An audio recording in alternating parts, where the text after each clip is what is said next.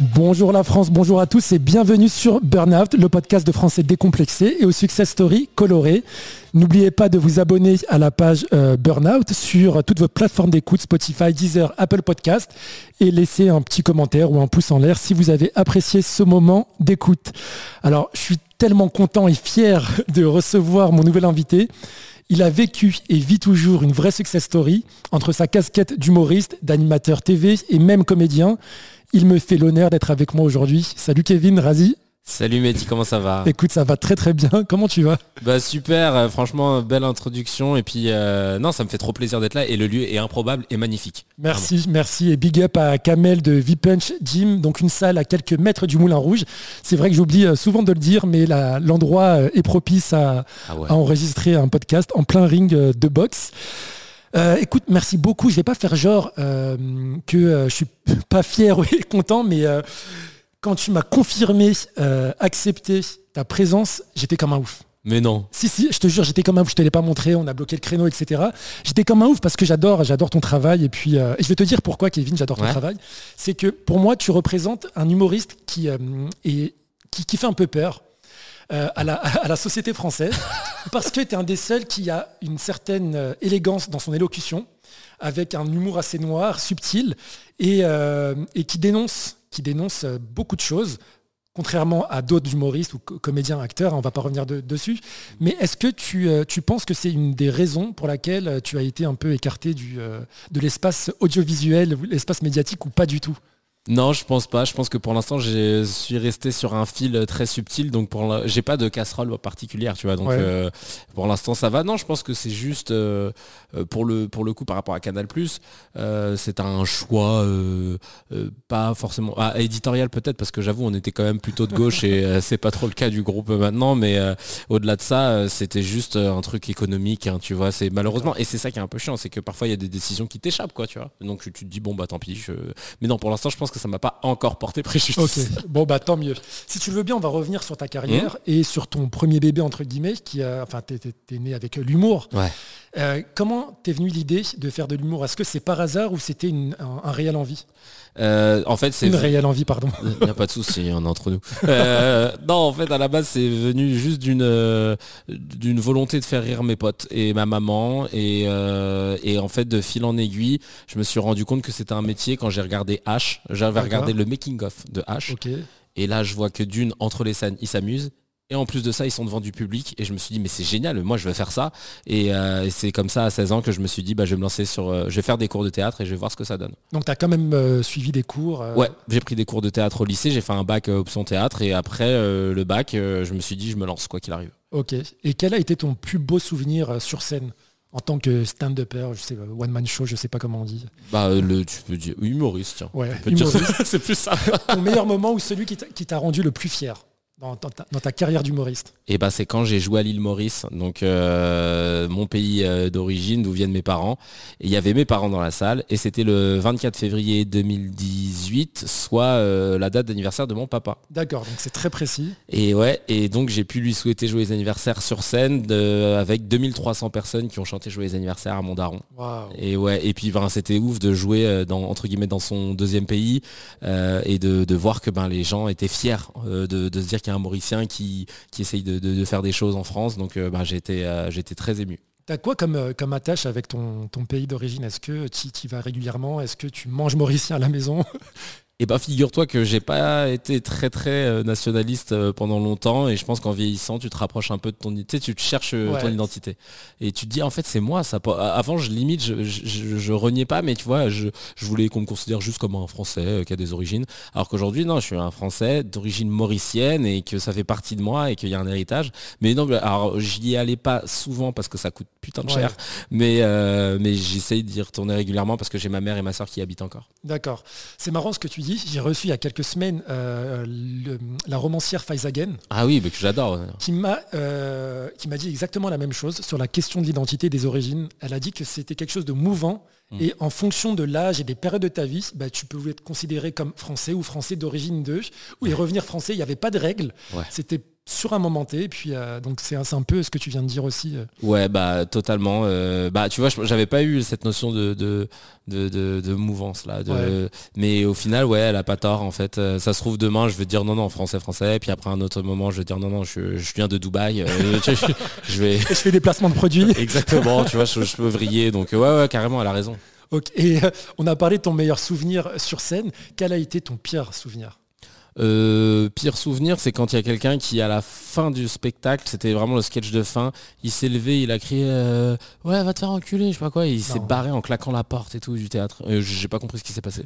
Vraiment, personne n'a compris. C'était un jeune qui était avec un groupe de jeunes. il y avait un accompagnateur et tout. Et ça a mis un froid de fou. Putain, c'était à la fin. Tu sais, tu dis, c'est bon, on sort ouais. souris sur le gâteau.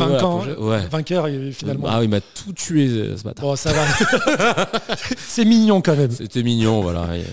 Est-ce que euh, tu as un conseil ou des conseils à donner à la jeune génération qui, souhaite se lancer dans, l'humour? Si je te pose cette question, c'est que j'ai l'impression que les, clubs type Jamel Comedy Club, mmh. etc., ça pousse comme des champignons en ce moment.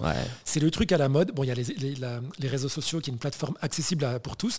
Donc tout le monde veut faire de l'humour, tout le monde essaye d'en faire.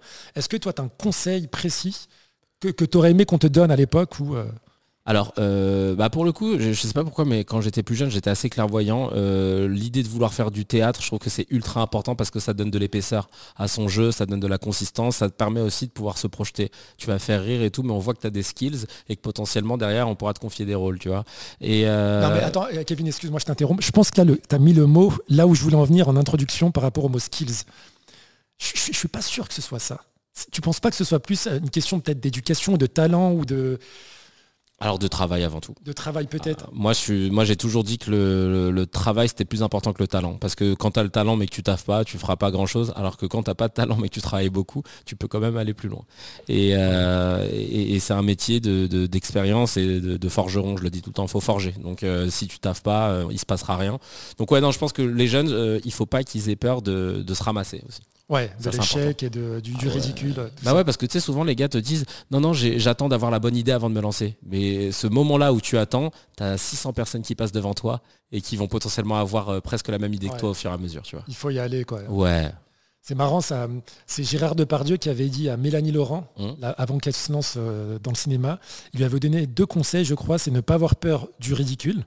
Et le deuxième conseil, c'est ne prends jamais de cours de théâtre ah euh, ouais, et, elle a, et, elle a, suivi ses conseils et puis elle, cartonne, mais comme quoi il n'y a pas de règle. Il n'y a pas de règle. La vérité c'est quoi? L'une des règles c'est de dire qu'il n'y en a pas aussi. Euh, toujours dans l'humour et cette période de, ta vie, euh, je parle comme si tu avais 107 ans, mais bon. c'est bon, c'est fini. Il y a un fantasme autour euh, des métiers de, la scène. Mmh. Est-ce que euh, on peut en vivre? Est-ce que toi tu t'es fait de la thune avec, euh, avec tes tournées, avec tes scènes, etc. Ouais, tu, vis, hein, tu peux bien vivre. Hein. Alors moi je fais pas partie de ceux qui ont pu me faire énormément de thunes parce que j'ai fait une grande tournée, certes, mais sinon tu vois, j'ai pas fait comme mes potes comme Farid, comme ou même je pense Mustapha El Atrassi, enfin des gens qui ont fait des zéniths, des trucs comme ça. Inès Reg et tout. Donc là, j'ai pas pu goûter là, ce, palper. Moi, je me suis plus fait de la thune grâce à la télé, tu vois. Mais, euh, mais franchement, euh, oui, tu peux bien vivre de, parce que tu as juste ton, ton cachet, mais tu as aussi, euh, parfois, si tu négocies bien, un minimum de un pourcentage sur les recettes. Et puis après, tu peux aussi avoir, tu sais pas, tu peux aussi avoir, c'est que tu as aussi tes droits d'auteur. D'accord. Qui tombent aussi. Et comment t'expliques ne pas avoir euh, fait les, tournées comme euh, Fari ou Inès Reg, justement des, grands zéniths? Parce que enfin, tu fais partie du paysage audiovisuel, tout le monde te connaît dans, dans, le, dans, le milieu euh, de, l'humour. Est-ce que c'est un choix ou c'est... Bah franchement c'est mes producteurs et ben tu vois tu disais euh, tout le monde te connaît c'est très gentil parce que moi, moi mes producteurs euh, après six mois tu sais j'avais signé un contrat de quatre ans et au bout de six mois euh, ils font une réunion et il y a une des personnes autour de la table qui dit mais t'as pas de notoriété Kevin. Et là on était en 2018 un jour je sortais du Marrakech du rire j'étais sur Canal donc tu vois qu'elle me le dit ça au moment où j'étais même à mon prime potentiellement. Et elle me dit t'as pas de notoriété Kevin ça marche pas assez et tout et tout. Et bah du coup j'ai fait ma tournée puis après ça s'est arrêté là et je pense que ça m'a cassé dans mon dans mon élan dans mon ego euh, ça m'a ça m'a détruit euh, moralement et je pense que c'est pour ça que j'ai pas pu continuer là où j'aurais dû euh, aller en fait. Tu regrettes ne pas avoir continué ou faire du forcing ou travailler quatre fois plus justement pour y arriver? Est-ce que tu penses que ça aurait changé quelque chose? Non, parce que je voulais pas de mariage forcé à partir du moment où ils te disent qu'ils veulent plus bosser avec toi, je voulais pas insister. Donc euh, j'aurais dit bah vous voulez plus bosser avec moi, ok tant pis, tu vois, c'est parti en mode prud'homme et tout, hein, on va pas rentrer dans les détails, ah, c'était long. ouais. ouais. Et moi pendant toutes ces années, bah tu peux plus jouer. Enfin déjà j'avais plus envie et de deux, euh, contractuellement j'étais encore lié, donc je pouvais pas monter euh, sur scène faire un spectacle. donc c'est pour ça que c'est pas allé plus loin. Donc non, je regrette pas, c'est de leur faute. Donc je regrette pas, mais en revanche aujourd'hui je reviens avec un nouveau spectacle que je suis en train de roder et ça là je le produis moi-même et comme ça au moins voilà, je tranquille c'est en indé et puis euh, ça ne dépend que de moi et personne d'autre. On va y venir justement. En parallèle de ta carrière d'humoriste, toi tu, euh, tu animes un talk show à l'américaine mm. euh, sur Canal mm. tous les jours à 18h30. Euh, non, ah, alors c'était c'était tous les jours à 18h30 quand c'était les vacances. C'était une programmation, t'as peur. Hein. C'est le lundi. C'était à la base c'était une hebdo le lundi à 22h30, Inch'Allah, parce que parfois ça commençait à 23h, enfin machin. Et c'était encrypté. Et puis après pendant les vacances, c'était effectivement diffusé euh, dans ce créneau-là. D'accord. Mais quoi qu'il en soit, tu as réalisé, je pense, le rêve de tout le monde. Animé sur une grande chaîne, euh, un talk show à l'américaine, à la Jimmy Fallon, à mm. la Letterman. Est-ce qu'avec le recul, tu réalises la chance, enfin pas la chance, mais si, la chance que tu que avais, la plateforme que tu avais Ouais, mais c'était un truc de fou. Mais après, euh, j'y suis allé avec les dents hein, pour, euh, pour faire sortir ce projet. Raconte-nous un peu euh, les coulisses du projet. Bah, c'est simple. 2014, je découvre le Daily Show avec John Stewart et je me dis putain, mais moi ah, je vais être lui. je vais être lui. Je, trouve qu'il est incroyable et, je dis à tout le monde, je manifeste. Je dis à tout le monde, je veux faire ça, je veux faire ça, je veux faire ça. Et puis de fil en aiguille, je rencontre une grosse boîte de prod qui me propose de m'accompagner sur ce projet. Sauf que nous, on veut directement viser France Télévisions et on n'a pas de, enfin, il se passe rien. Il n'y a pas de sponsor derrière. et au bout de 6-7 mois, et eh ben, on décide de le faire sur YouTube, tu vois, comme quoi. On décide de le faire sur YouTube, on fait deux épisodes. Et sur la base de ces deux épisodes, c'est Canal qui nous appelle et qui nous dit, ben, je veux l'émission. Et, la boîte de prod euh, nous avait demandé de retirer son nom euh, du générique parce qu'ils assumaient pas l'épisode à la base. Tu imagines pourquoi il y avait des thématiques un peu oui. chelou Non, parce que le premier épisode, il était sur Daesh. Et ah que, ouais, bah, toi, tu vas fort. Ouais. Et à la fin de l'épisode, je disais à un mec qui était encore vivant à l'époque, un, un, Daeshois, euh, je lui disais euh, de se suicider et que c'était la seule fois de sa vie qu'il tuerait un mécréant. Euh, et, en finissant sur ça, ils m'ont dit non, mais nous, on peut pas faire ça. Et donc, moi, j'ai pris le risque. Et au final, bah, Canal a appelé trois semaines après. Quoi. Putain, comme quoi. Ouais. Et t'as fait deux saisons, trois je Trois saisons avec Canal Plus, ouais. Trois saisons avec Canal Plus. Et puis après, ils ont arrêté sans trop nous dire pourquoi. Mais on a compris qu'ils avaient arrêté plein d'émissions parce qu'ils voulaient passer à autre chose quand même des invités de ouf. Là, il a Bekti, euh, mm. Vincent Cassel, je crois aussi. Euh, non, Mathieu Kassovitz. Mathieu Kassovitz, ouais. Quel est l'invité qui t'a le plus agréablement surpris Alors, ah. C'est pas agréablement surpris, c'est juste qu'apparemment c'était l'invité selon mon équipe devant lequel j'étais plus impressionné. C'était Didier Bourdon. D'accord. Parce que moi je suis fan des inconnus. Ouais, je suis fan des inconnus depuis tout petit. Je connais les sketchs par cœur et Didier Bourdon c'était mon humoriste préféré. Euh, je lui ai piqué des mimiques et tout. Vraiment c'était je, genre je, fan absolu donc j'étais tout timide devant lui.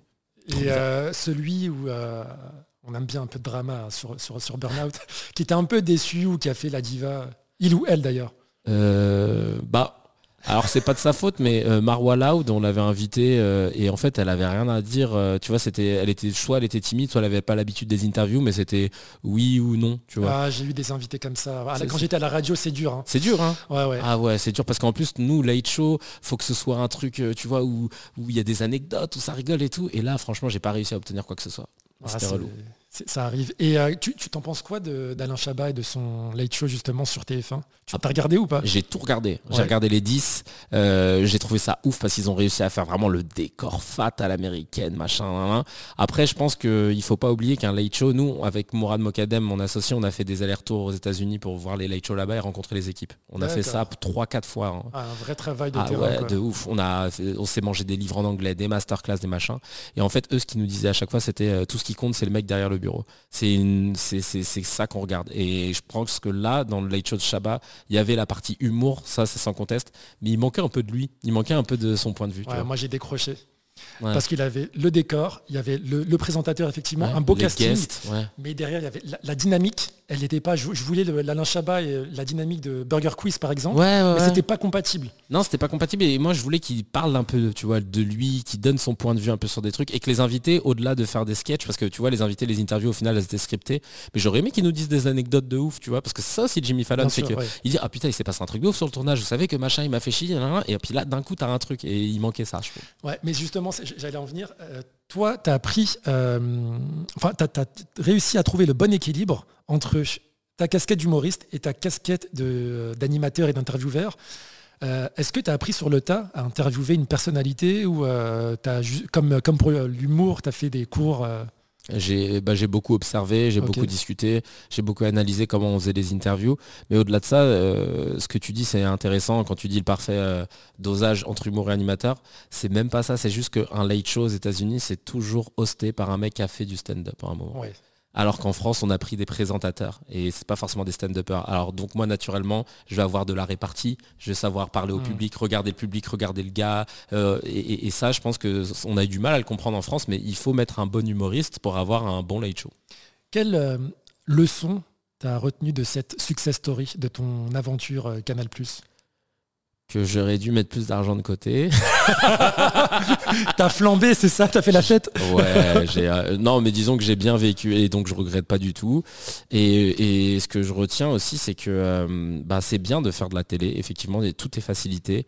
Mais euh, je crois que le mieux, c'est quand tu fais comme ce que tu fais là aujourd'hui, c'est quand tu dépends de toi. Parce que là, honnêtement, enfin, je veux dire, euh, burn-out, ça s'arrêtera quand toi, tu auras décidé. Exactement. Et personne d'autre. Et ça, c'est chambé. Et je pense que moi, aujourd'hui, je, m'en fous vraiment de la télé, tout ça. ça y est, je suis passé, j'ai 35 ans, j'ai vécu plein de choses. Là, moi, mon, kiff, c'est juste de me dire, euh, je peux travailler et dépendre de mon travail, c'est tout, et de personne d'autre. Et ça, c'est la plus grande satisfaction. Et ça s'appelle la liberté. Exactement. Et euh, alors moi qui te suis, euh, je te, l'ai dit tout à l'heure, hein, j'aime beaucoup ton travail et, ton humour et ta personnalité, mais j'ai eu l'impression qu'il y a eu un peu un, vide dans ta carrière, un blackout. Qu'est-ce qui s'est passé, euh, Kevin? Où t'étais? Et ben en fait, euh, pas où c'est ça. Bah, la tristesse, c'est que j'ai fait de la radio pendant deux ans. Mais, c'est vrai que c'est un média qui malheureusement qui est vieillissant et qui est en chute libre euh, année après année. Les gens qui partent de la radio, ne, enfin les auditeurs qui partent de la radio ne reviennent pas, ne sont pas remplacés. Et moi pendant deux ans j'étais sur euh, Swig qui s'appelle maintenant Ado et, personne ne le savait parce que personne ah. n'écoute, tu vois. j'étais un grand fan d'Ado et je ne savais pas que ça s'appelait Swig. Ouais, ça, c'est, en 2015 ça a changé, ça s'est appelé Swig et là c'est redevenu euh, l'année dernière Ado. Et donc moi j'étais là-bas et à côté j'étais en train de travailler sur tu sais, quand tu es artiste, tu te mets dans l'ombre pour travailler sur des projets. Et après, euh, une fois que le projet sort, ça te remet dans la lumière. Ben, moi, j'ai bossé pendant un an et demi sur un projet en parallèle de la radio et il est jamais sorti. Donc euh, pour les gens, j'ai eu trois années où euh, Kevin, ça y est, il est mort. Alors qu'en vrai, moi, j'ai travaillé comme jamais. Et sauf que parfois, tu vois, dans... et ça, c'est dur dans une carrière. Hein. c'est qu'il y a des projets qui sortent pas et puis ben, du coup, on croit que tu dors alors qu'en fait, tu as charbonné et puis ben, c'est pas sorti. quoi. Ok, bah c'est, écoute, c'est euh, ça a du mérite. Alors j'appelle ça un comeback euh, médiatique. Mmh. Il y a aussi un comeback physique et je vais, je vais, euh, je vais, en parler parce que tu en as parlé toi-même sur les réseaux sociaux et puis quand je, t'ai vu arriver, c'est vrai que j'étais impressionné. Tu as perdu beaucoup de poids.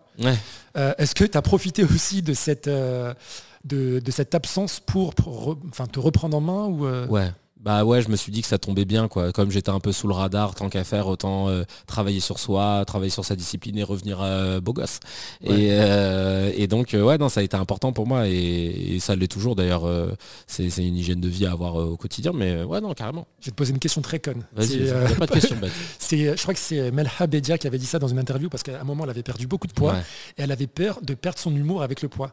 De, ah que le public la reconnaisse pas et que que le public lui dise ben non en fait euh, on, te préférait euh, un peu plus euh, grosse quoi disons les choses. Est-ce que toi t'as pas eu peur de ça justement qu'on oublie l'image de Kevin Mignon sur scène? Eh ben, je pense que non, parce que mon capital sympathie, il n'était pas dans mes rondeurs. Il est dans ma voix, dans mon regard et dans ma façon de parler des sujets, tu vois. Et moi, j'ai jamais joué le gros. Tu vois, j'ai jamais fait de vanne sur mon poids. J'ai jamais euh, fait le misérabilisme euh, de, du poids, etc. J'ai toujours voulu qu'on me parle. Et d'ailleurs, euh, avant, j'en faisais des vannes sur mon poids et les gens me disaient, mais pourquoi tu parles de ton poids? On le voit pas quand tu es sur scène. En fait, on t'écoute. Et donc, euh, je me suis dit, bah ouais, en fait, je suis pas un gros sur scène. Je suis Kevin Razi qui parle de sujets de société, d'actualité, de ce qu'il vit et tout. Et donc, euh, c'est pour ça que je pense que ça n'a pas altéré euh, mon humour. Ok, et ça on aime. Ah bah tant mieux, heureusement. et tu reviens plus fort que jamais avec le retour de rendez-vous avec Kevin Razi, mais sur une autre plateforme, en quête de liberté, si j'ai bien compris. Est-ce que tu peux nous expliquer euh, ce, concept, le concept de ce nouveau format? Bah en fait rendez-vous avec Kevin Razi, hein, ça bouge pas dans la recette, c'est-à-dire que je parle d'un sujet euh, d'actualité ou un sujet de société qui me tient à cœur, euh, un seul. J'ai pas envie de faire mille, non, un seul que je traite. Et après j'invite un invité, j'invite quelqu'un, souvent des artistes et je veux qu'on parle d'échecs parce que je trouve ça trop important que les artistes parlent des moments où ils ont échoué pour qu'on puisse comprendre que le parcours n'est pas tout euh, tracé et, de comprendre aussi comment ils ont fait pour rebondir. Et ça c'est ultra ultra euh, salvateur parce qu'en France on a honte de l'échec alors que les anglo-saxons ils en ont fait une culture, tu vois. Et en France on comprend pas que euh, on a peur de se lancer parce qu'on a peur d'échouer alors que la personne qui n'échoue pas c'est qu'elle n'a jamais rien tenté de sa vie. Et toujours avec de l'humour. Hein, ah oui, ça c'est la base. Ouais, t'es pas là en mode comme les vidéos Instagram lève-toi à 6h du matin, ah euh, si toi aussi tu as connu un échec, non, ah il y a toujours ta fibre. Ah toujours, toujours, toujours. Et en plus je donne beaucoup de moi, tu vois, donc euh, je parle du fait que je suis en galère sur des trucs, que ah, je suis allé au pôle emploi, ils m'ont ils m'ont fait péter un plomb, tu vois, je suis très très open et ça permet aussi de rappeler aux gens que ouais, les artistes, euh, il y a des hauts, il y a des bas, c'est normal. Et est-ce que tu peux expliquer aux auditeurs justement du, du podcast Burnout où on peut te voir ou t'écouter? eh pour ben, ce nouveau rendez-vous avec Kevin Razi Eh bah écoute, euh, là, euh, le rendez-vous avec Kevin Razi, on fait un truc un peu improbable. On tourne dans un théâtre. On a installé euh, nos décors dans un théâtre. On tourne une fois par mois. Là, c'est la, la prochaine date, ce sera le 13 février. Je sais pas quand est-ce qu'on est diffusé. Ouais, je pense que ça va être peut-être avant. D'accord. Et eh bah en tout cas, on tourne en théâtre, au théâtre Les Enfants du Paradis dans le 9e arrondissement de Paris. Et puis sinon, vous allez sur la chaîne YouTube RDV Kevin Razi et il y a les dernières vidéos. Il y a les anciennes vidéos, des anciennes saisons, et puis il y a aussi les nouvelles vidéos. Et comment on fait pour euh, se procurer une place? Parce que j'imagine que euh, tu finances aussi ton émission que tu produis tout seul euh, avec les, la billetterie. La billetterie. Ouais, bah, les places, elles sont en vente sur Billet Réduc, Théâtre Online, sur tous les sites, même la FNAC, sur tous les sites de théâtre et le site du théâtre Les Enfants du Paradis. Donc vous pouvez y aller si vous voulez soutenir. Et j'ai beaucoup apprécié une démarche que, que, tu proposes pour ne pas assister à ton spectacle, mmh. c'est d'offrir la place à quelqu'un d'autre. Il suffit de t'envoyer un message, mm. de, payer le, billet, de t'envoyer. Et toi, après, tu, euh, tu l'offres à une personne qui n'a pas forcément les moyens de euh, profiter de la culture parisienne. Exactement, j'ai appelé ça le ticket suspendu avec Mourad et on s'est dit que ben tu vois, il y a des gens qui étaient en province mais qui voulaient soutenir. C'est top ça. Et euh, ben et il y, en a d'autres qui habitaient à côté qui pouvaient pas venir parce qu'ils n'avaient pas les moyens. Donc on s'est dit bah on va croiser euh, ceux qui peuvent prendre des places même s'ils peuvent pas venir, dites-le moi et comme ça je les redispatche. Et honnêtement, euh, ça crée un accès à la culture, ça nous permet de remplir la salle quand même et aussi d'avoir un peu d'argent pour pouvoir payer la salle, pour pouvoir petit à petit aussi payer les gens. Donc non, ce ticket suspendu, ce serait bien que même tous les théâtres le fassent parce que honnêtement, il faudrait donner un accès à la culture, c'est important. Moi, le théâtre, ça m'a ouvert euh, les chakras, ouvert l'esprit, j'aimerais que ça en fasse euh, de même pour tous les autres. c'est une bonne idée. Comment tu fais pour euh, organiser, enfin penser, créer une, une émission, un épisode? L'invité, l'écriture bah en fait là j'avoue avant j'avais une équipe à l'époque chez, chez, Canal. Là on est que tous les deux avec Mourad et on se fait des petits il vient dans, chez moi on est dans le salon et, je lui dis putain j'ai vu un documentaire sur ça. Ah moi j'ai vu un par exemple là un des sujets qu'on va traiter c'est le, don du sang aux États-Unis. Ce que je savais pas c'est que là-bas aux États-Unis et eh ben pour donner ton sang tu étais payé ah. Et donc tous les pauvres. J'aimerais bien le faire. mais, mais, la catastrophe, c'est que là-bas, c'est que les pauvres qui le font. Et ils le font trois fois par semaine. Et c'est ultra dangereux pour leur santé. Et en fait, euh, quand tu pointes, tu as une machine et tu dois dire euh, est-ce que tu as pris de la drogue, oui ou non? Est-ce que tu es tatoué, oui ou non? Et donc ils mettent non, non, non, non, non, alors que parfois c'est faux. Ils vérifient pas et ils envoient leur plaquette. C'est un vrai risque, ouais. C'est un risque de ouf parce que en fait, c'est les laboratoires européens qui rachètent ça en plus. Ah ouais, donc tu vois, des sujets à chaque fois. Et euh, à la base, alors petite anecdote très rapide, ce sujet-là. Prends ton temps, on a le temps. On a le temps. Eh ben, euh, j'étais avec mes voisins. Tu sais, moi, je suis dans un immeuble qui est autogéré, donc c'est nous qui euh, faisons le, syndic. Et on se réunit tous les 2-3 mois, on fait une petite bouffe et on prend des décisions pour l'immeuble. Et là, j'ai un de mes voisins, quand on était en train de bouffer, et je lui dis si vous avez des idées de documentaires, allez-y, parce que c'est pour mon émission. Et mon voisin qui me dit, bah, à ce qui paraît, aux États-Unis, ils se font payer pour le don du sang. Et je me suis dit, ah ouais. Il me fait, ouais, ouais, il me montre un lien. Et du coup, je me suis renseigné, c'est comme ça que le sujet est venu. Donc tu vois, c'est vraiment ah, dans les discussions. vraiment. Donc si vous avez des idées, envoyez-les moi sur euh, les réseaux, hein, je, suis, je, suis, réactif. Avec grand plaisir. Et le choix des invités? Le choix des invités. Est-ce que, déjà on t'a, euh, tu, tu, euh, tu, penses qu'on t'a un peu pas fermé le, tourné le dos de, enfin le show business, est-ce que quand tu envoies un message pour recevoir un ou une invité, mm. est-ce que tu vois une différence dans l'intérêt qu'on a pour toi? Ça a changé. Hein. Alors globalement, ils m'écoutent. Globalement, on me respecte encore un petit peu dans ce milieu. Mais c'est sûr que, euh, pour les gens qui me connaissaient pas, ben, ils vont moins me répondre. Alors qu'à l'époque, on me répondait quand même plus facilement. Mais ça, a toujours été galère de faire, de, faire venir du monde. Hein. Ça, même quand j'étais, euh, j'avais le vent en poupe, euh, c'était quand même galère. Mais euh, on avait des arguments, c'est canal, c'est machin. Là, c'est vrai que c'est un peu plus dur, mais les gens me font confiance, heureusement. Mais après, tu as des gens qui répondent pas ou qui, qui, font genre ils voient pas, je sais pas. Hein, mais je vais pas commencer à faire le mec parano. Mais, mais bon, c'est pas grave, c'est le jeu. Hein. Peut-être que moi aussi, j'ai refusé à un moment des gens parce que j'avais pas le temps ou je savais pas qui c'était. Mais c'est sûr que j'essaye quand même d'être le plus présent non, Ça, je pense pas. Tu, tu as dit quelque chose quand j'ai, euh, je t'ai contacté la première fois. Moi, j'ai voulu être dans la séduction comme je le fais comme, quand, je, quand je contacte des invités, euh, avec le nombre d'écoutes, etc. Et tu m'as dit, euh, tu sais, Mehdi, même si tu avais un seul auditeur, je serais venu. Mm. Et t'as oublié, je parie, tu vois. Mais non, mais c'est parce que je, suis mignon. en fait, il est, il est top, mais et ça, c'est. Euh, moi, Parce j'aimais la démarche en fait. la façon dont tu me l'as expliqué. Moi, moi, vraiment, si je viens, c'est pas pour un, c'est pas pour me faire euh, voir, c'est pour l'échange en fait. Donc, euh, merci beaucoup. bah non, et puis après, c'est vrai que euh, comme j'ai eu des, semaines horribles avec le lancement de rendez-vous, parce qu'on faisait tout nous-mêmes, on était, pas, on était sous-staffé, c'est pour ça que je te disais attends, attends, attends, attends. Et puis après, quand tu es venu avec Humour, attends, tu vas aller les voir eux, tu vas pas me voir moi, j'ai trouvé ça très drôle et je me suis fait, bah tu sais quoi, je vais, t'as raison, je vais te voir. Surtout que c'était à côté, donc. Euh, donc parfait, et donc c'est pour ça que je suis là, mais, mais bravo en tout cas. merci, merci, beaucoup Kevin. J'avais une autre question qui m'est... Ah non, si, toujours sur le je l'ai oublié, tu vois. Ah, pardon. Une question par rapport à ce que tu disais, j'ai oublié. Ce que je disais par rapport à quoi En total impro, là. Euh, quand je parlais des gens que tu, je contactais, qui me disaient euh, oui. Oui, non, le choix des invités. Ouais, le choix des invités. Ah ouais, du coup. Alors en fait, ce qui est cool, c'est que moi là, je ne suis pas soumis euh, au diktat d'une chaîne qui va vouloir les gens du moment. Mm. Donc euh, je peux vraiment inviter qui je veux. Alors après, c'est vrai qu'il y a une réalité, c'est qu'il euh, y a des invités qui peuvent te faire vendre plus de billets, hein, ça c'est sûr.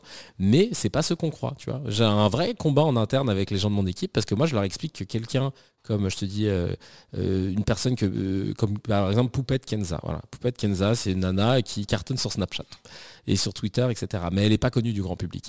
Et ben Poupette Kenza, je, peux te dire que si demain je, dis Poupette Kenza est chez moi, euh, dans rendez-vous, je, suis sold out dans les, dans, dans, les deux jours.